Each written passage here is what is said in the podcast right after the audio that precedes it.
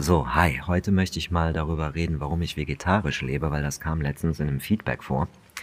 Und ähm, ich muss dazu sagen, ich bin nicht auf einem Kreuzzug. Das hat auch einfach etwas damit zu tun, dass ich einfach aus meinem Beruf weiß, du kriegst die Leute so nicht. Es ist einfach so auch in meinem Beruf. Das ist, die, die Leute machen sich darüber keinen Gedanken, dass irgendjemand mal da die Sätze, die ein Schauspieler sagt, aufgeschrieben hat, auf schwarz auf weiß. Die unterschätzen auch total die Arbeit. Und das ist halt, das sieht man halt eben auch daran am, am, am Feedback. Du, du arbeitest an sowas über Monate, manchmal sogar Jahre.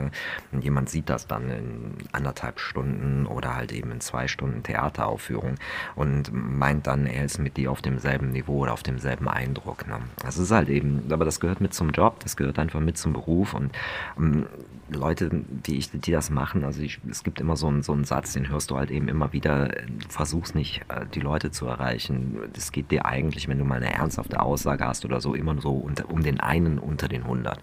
So, und wenn du den halt eben kriegst, so darum geht es dir letztendlich. Also es ist wirklich, jeder Tropfen höhlt den Stein. Also wie gesagt, ich will euch da überhaupt nicht überzeugen oder auch nicht da irgendwo hinkriegen, hinkriegen und deswegen werde ich auch nicht mit euch reden, sondern ich erzähle das einfach alles dir.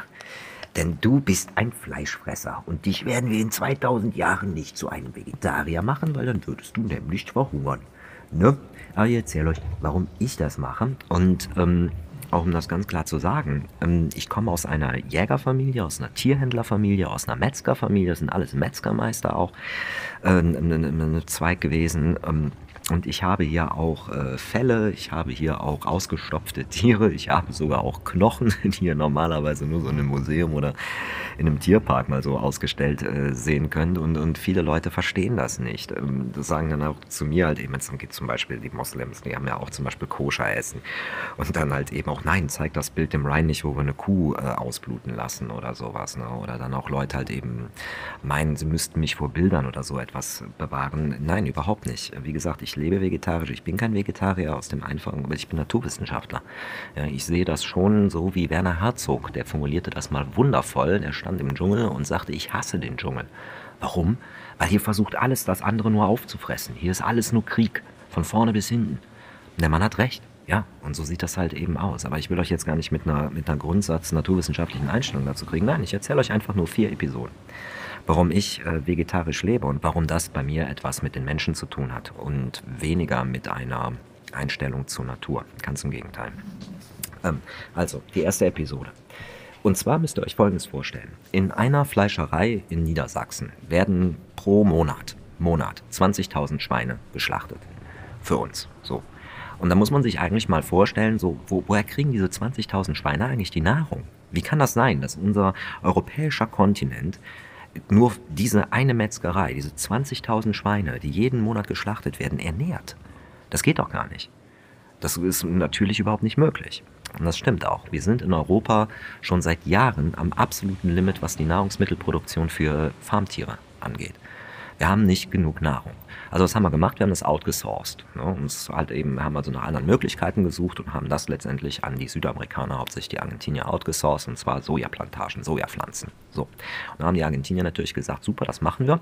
Wir haben also Plantagen bei sich im Land quasi aufgebaut, aber um das zu tun, haben die Leute vertrieben, und zwar Kleinbauern, mit der Argumentation, dass diese keine rechtlichen Dokumente vorweisen könnten, dass sie diesen Grund und Boden besäßen.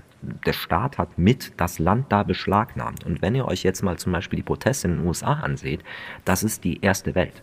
Guckt mal, wie da die Polizei auf Bürger der USA losgeht.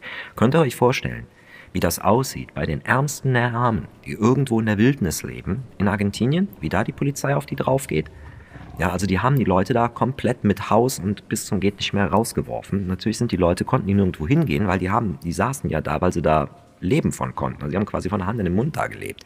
So, das heißt, die wohnen jetzt um diese Plantagen drumherum, um diese Sojaplantagen. Und das Problem natürlich, was die Argentinier haben, ähm, diese Sojaproduktion, die muss ja am Laufen bleiben. Ne? Und Soja ist eine problematische Pflanze. Das heißt, du musst eine Menge Pflanzenschutzmittel auf, aufwenden, damit die Sojaproduktion am Laufen bleibt. Und dort habe ich von einer Frau gehört, die hatte einen achtjährigen Sohn. Der Sohn kam von der Schule nach Hause. Dann ist da das Flugzeug drüber geflogen mit dem Pflanzenschutzmittel. Der Sohn fühlte sich schon unwohl am ersten Tag. Drei Tage später war der Sohn tot. im Krankenhaus verstorben. Aufgrund der Pflanzenschutzmittelvergiftung. Und ich kann euch nicht sagen, wie schwer das ist, ein Kind zu verlieren. Ich, mir ist das selber passiert in diesem Leben. Ihr werdet das niemals vergessen. Und die Zeit, die Liebe, die ihr da aufbringt in so einen kleinen Menschen und die Verbundenheit. Und wenn euch das weggenommen wird, weggerissen wird, da kommt ihr mit klar, aber das vergesst ihr niemals. Das ist ein Einschnitt wirklich tief in eure Seele. Und die Vorstellung, dass dort in dieser Region die Fehlgeburtenrate und auch die Behindertenquote um 25 Prozent steigt, aufgrund der Pflanzenschutzmittel auf diese Sojaplantagen.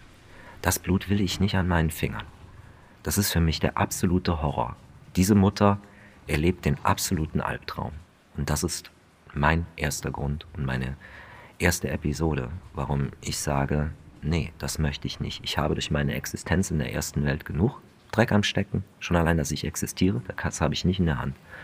Aber das möchte ich diesen Leuten da einfach nicht antun. Weil das Problem ist auch das.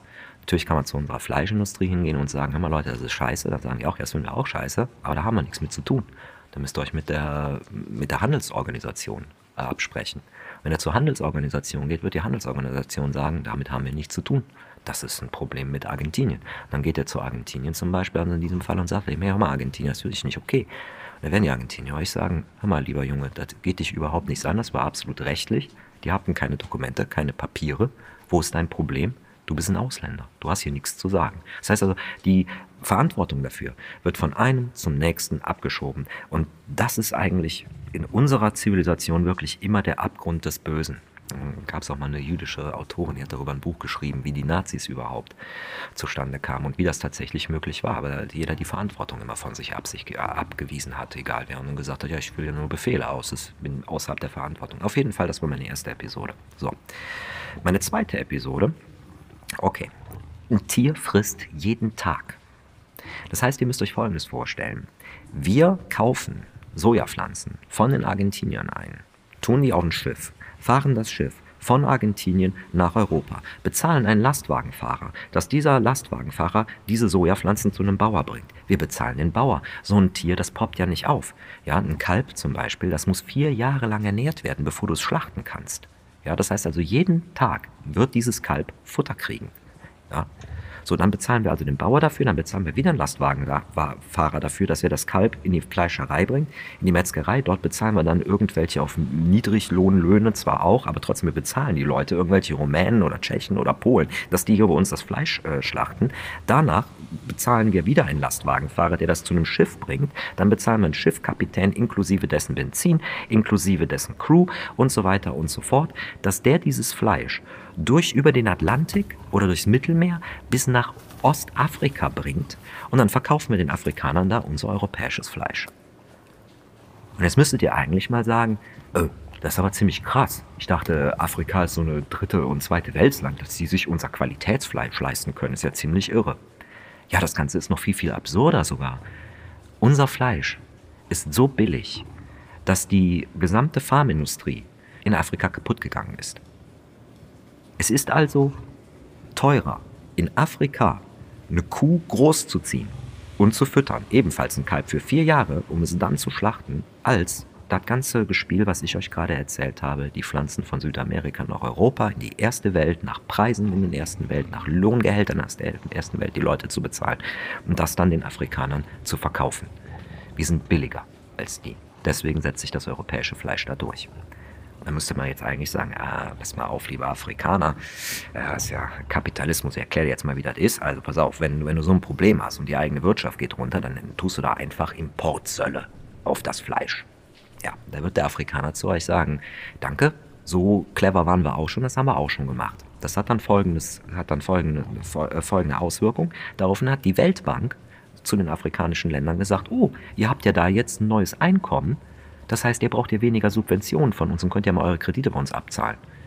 Weil die Gläubiger von der Weltbank, ratet mal, woher die kommen.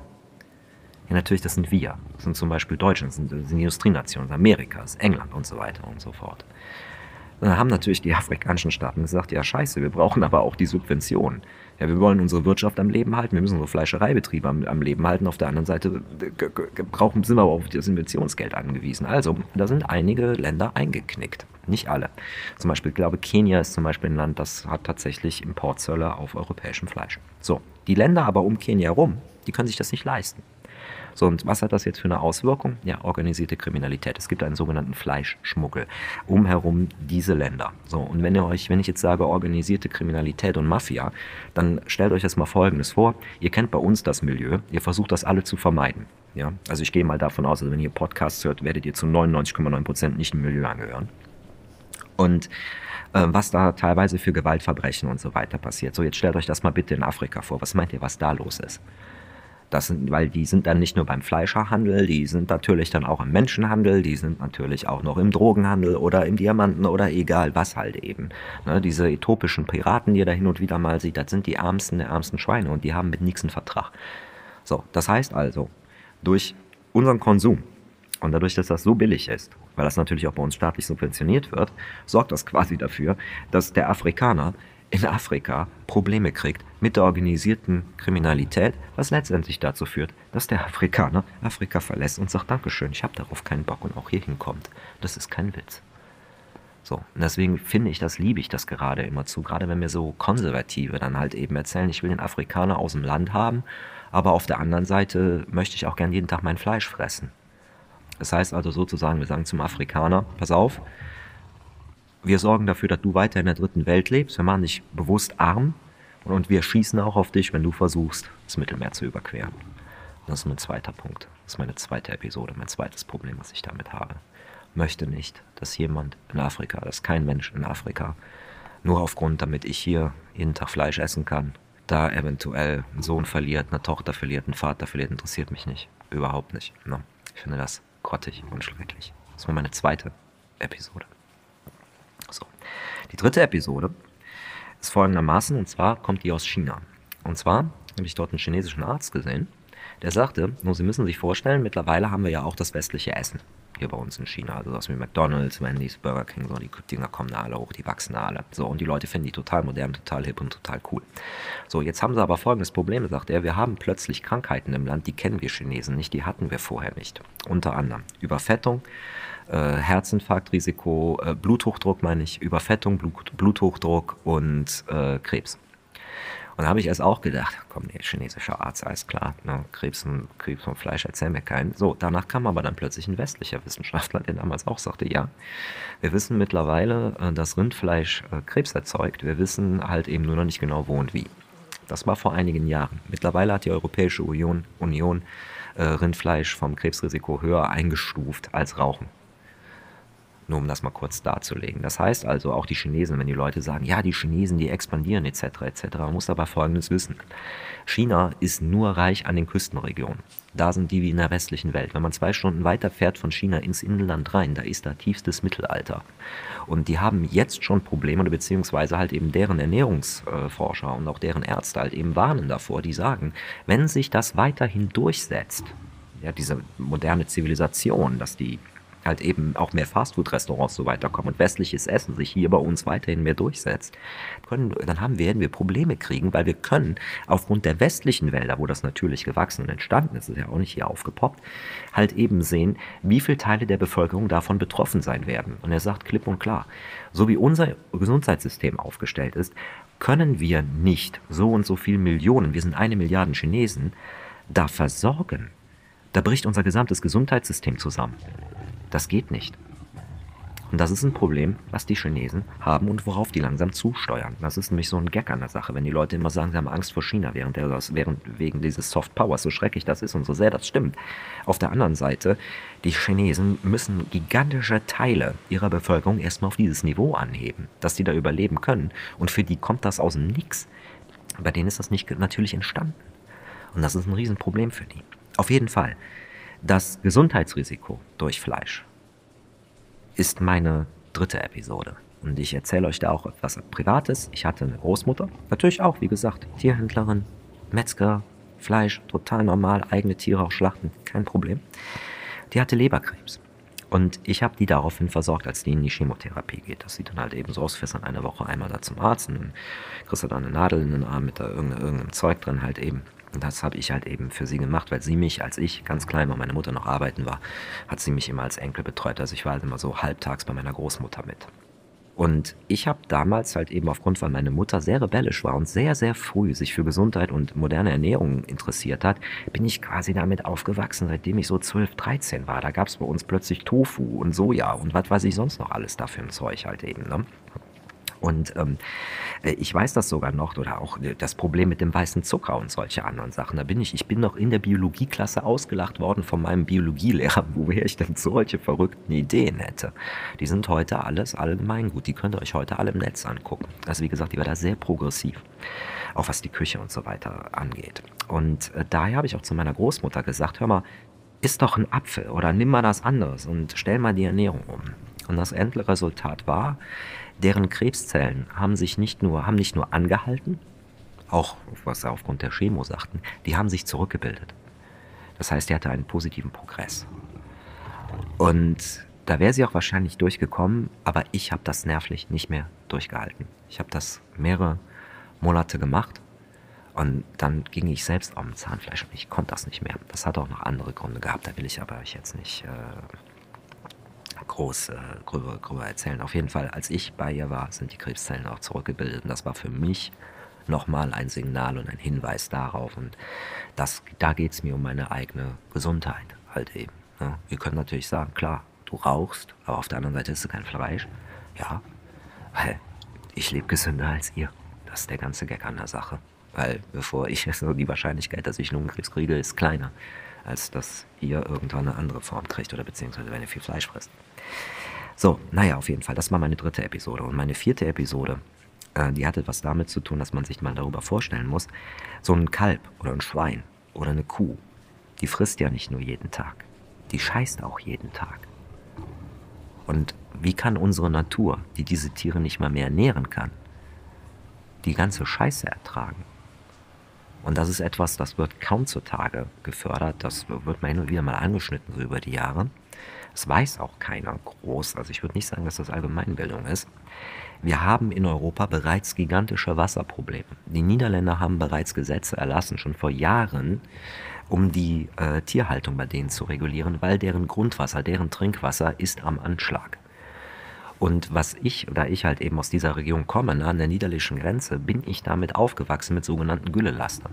Das sind halt eben, ja, so wie Chemielaster oder wie auch eben so, so Milchtrucks, nur halt eben dann voller Gülle. Und da haben, bezahlen uns die Niederländer dafür, dass wir deren Gülle genommen haben und die bei uns auf die Felder gespritzt haben. Was dazu geführt hat, dass ich in der Region, wo ich aufgewachsen bin, wir die höchsten Wasserpreise hatten von ganz Deutschland. Da musste sogar eine extra Kläranlage noch für gebaut werden um halt eben, damit wir das halt, um das Trinkwasser halt eben zu halten. Und das war, da war ich, keine Ahnung, wie gesagt, 12, 13 in der Form. Das ist also schon ein paar Jahrzehnte her. Ha. Ne? Und wie das heute ist, äh, kann ich euch sagen, mittlerweile sind die Nitratwerte in unseren Flüssen überall überwiegend so hoch und so weit fortgeschritten, dass wir mittlerweile auch schon anfangen, jetzt den Osteuropäern die Scheiße aufzudrücken. Wo es natürlich überhaupt kein Bewusstsein gibt. Wenn du so rüber in die Tschechei drüber fährst und denen sagst, sie sollen Atomkraft abstellen, da lachen die dich aus, da halten die dich für bekloppt. Das ist so, wie als ob du denen gerade gesagt hast, sollen zurück in die Steinzeit gehen. Da ist noch gar kein Bewusstsein. In den Städten, in den Metropolen, das Internet tut seinen Teil. Aber die, generell zu den Kroaten hinzugehen und denen klarzumachen, dass die gerade ihr Land vergiften. Das interessiert die nicht. Die sagen Danke für das deutsche Geld und schütten sich die Gülle lieben gerne irgendwo in den auf dem Feld oder wohin auch immer. Ne? Und das ist der nächste Punkt. Ich bin nämlich, was das angeht, ich liebe ich mein Land. Ich liebe Europa. Ich liebe diesen Kontinent. Ich liebe den sogar so sehr, dass ich es nicht ertragen kann, wenn mir jemand in den Fluss pickelt. Oder wenn jemand seine Scheiße hier verteilt in dieser Form. So sehr liebe ich das.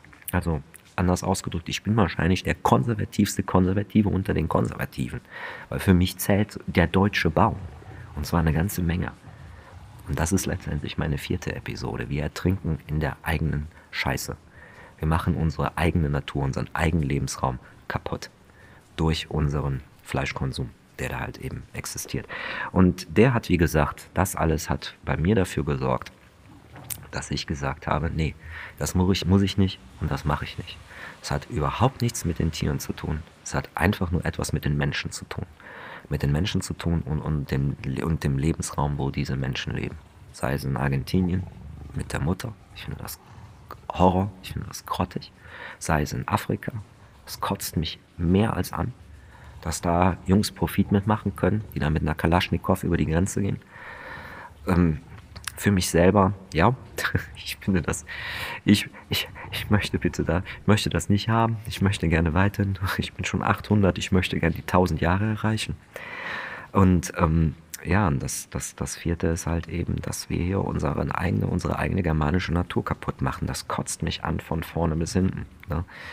Und ähm, das ist der Grund, warum ich vegetarisch lebe. Das heißt jetzt auch nicht, dass ich nur Salat fresse oder was. Nein, ich liebe auch Sojawürzchen oder auch Schnitzel. Und wenn ich, was weiß ich, irgendwo im Ausland bin, sage ich auch nicht, nein, ich liebe auch Meeresfrüchte und so weiter und so fort. Aber da ist auch das nächste Problem halt eben. Ich esse zum Beispiel auch kein Tintenfisch mehr und ich war ein Tintenfischring-Fan. Ich liebe Tintenfischring. Ich finde das das Geilste auf der Welt. Nur halt eben, ja, die sind mir leider zu intelligent. Die, die haben soziale Bindungen und das halt eben in der Form fast wie ein Hund. Und da ist halt eben genau dann mein Problem mit. Ne? Und aber ansonsten, wenn ich jetzt zum Beispiel selber in Asien bin oder halt eben auch in Amerika bin oder jetzt kommt die Leute sagen, ja, aber Steak ist so lecker, das musst du mir nicht sagen. Ich liebe auch Steak. Wir lieben das alle bei uns auch. Also auch mein Bruder halt eben, keine Frage. Ne? Aber das ist letztendlich der Grund, warum wir vegetarisch leben. Ne? Also bitte in Zukunft die Leute, die mich auch privat und persönlich kennen, ich habe kein Problem damit, mir Bilder von Jagden zu zeigen oder sonstiges. Und äh, ich habe auch kein Problem, selbst auf Tiere zu schießen.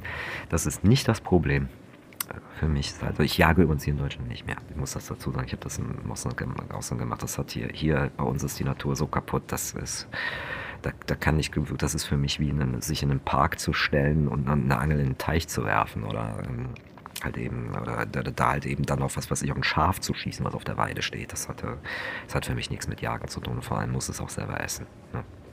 Das heißt, das ist wieder ein ganz anderes Thema, wieder der, der Jagdschutz ist und äh, unsere Jagdgesetze, gerade hier in Deutschland, weil die stammen zu größten Teilen aus der Nazi-Zeit. Wir haben Nazi-Gesetze bis heute in Deutschland aktiv, das weiß kaum einer. Gerade in solchen Bereichen, die alles andere als progressiv sind. Naja, auf jeden Fall. Äh, warum ich vegetarisch lebe. Bleibt gesund. Habt Spaß. Ciao, ciao.